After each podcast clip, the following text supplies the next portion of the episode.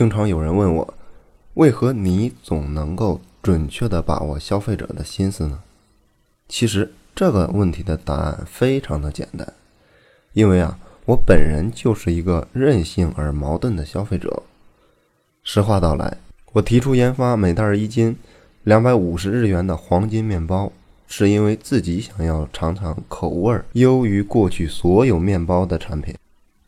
在研发 PB 的 Seven Prime 系列时，比起低价格，更注重品质，也是因为我任性的认为，食品非要达到好吃才可以。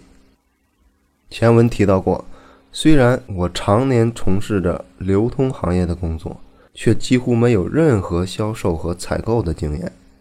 这样的我之所以能够成为大型流通企业的经营者，正是因为我时刻保持着消费者的心理，站在顾客思考的缘故。其实这是每个人与生俱来的能力，因为任何人离开工作都是一名普通的消费者，所以啊，只要回归平常的生活，就不难领会消费者的内心。所有被称作为热潮推动者的经营专家，都具有一个共同的特性，那就是。非常重视站在平常生活的角度展开思考与联想，也就是说什么呢？我们要习惯于把自己拆分为两个人，习惯从另外一个我来审视自己的观点。我经常嘱咐公司的员工们，工作时要客观地看待自己，也就是指从另外一个我的角度来对自己的想法做出客观的评价。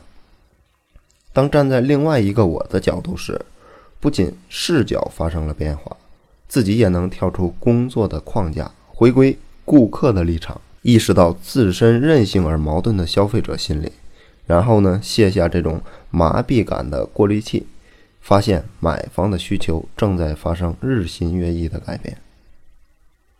另一方面，那些经验丰富、自称是专家大佬的人，经常在说话或者是做决策时，经常喜欢使用。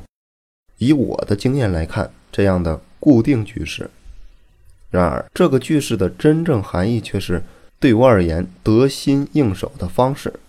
或是我认为正确的做法。这些自认为专家的人只信任符合历史经验的数据与信息，一旦出现了与经验相悖的现象，他们的第一反应就是判断这个数据不够严谨，然后弃而不理。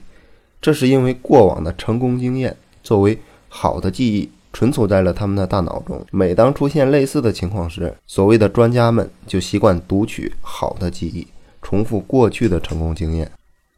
从而导致一些决策的失误。